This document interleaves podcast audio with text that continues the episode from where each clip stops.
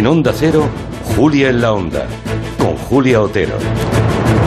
Pues estamos cortando la cinta inaugural de este mes de marzo en una situación que no podíamos imaginar hace solo 10 días. Rusia empezó el 24 de febrero el ataque sobre Ucrania creyendo que iba a ser un paseo militar.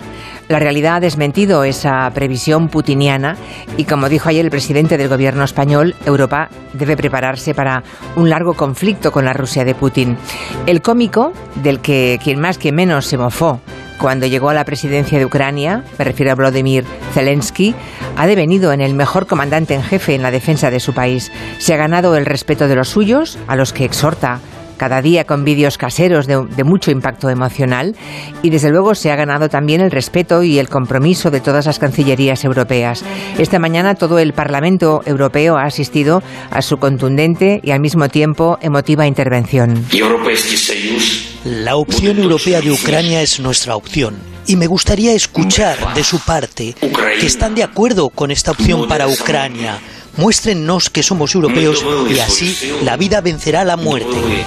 Estamos peleando por la libertad que ustedes tienen, ha dicho Volodymyr Zelensky ante el Pleno del Parlamento Europeo y dejó un recado. Lo que acabamos de escuchar demuestren que la Unión Europea está con nosotros y que no nos dejarán solos. Ucrania interpela a los europeos y Europa parece, parece que esta vez está a la altura del momento histórico. ¿O no del todo? Nos preguntamos. ¿Va a reforzar a la Unión Europea esta guerra?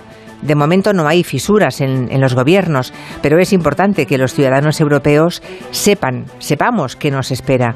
Igual que la paz es provisional, desgraciadamente siempre en la historia de la humanidad, también lo es la prosperidad, el crecimiento económico, incluso los derechos conseguidos. ¿Estamos los europeos preparados para hacer todos los sacrificios que deberemos hacer? Vamos a reflexionar sobre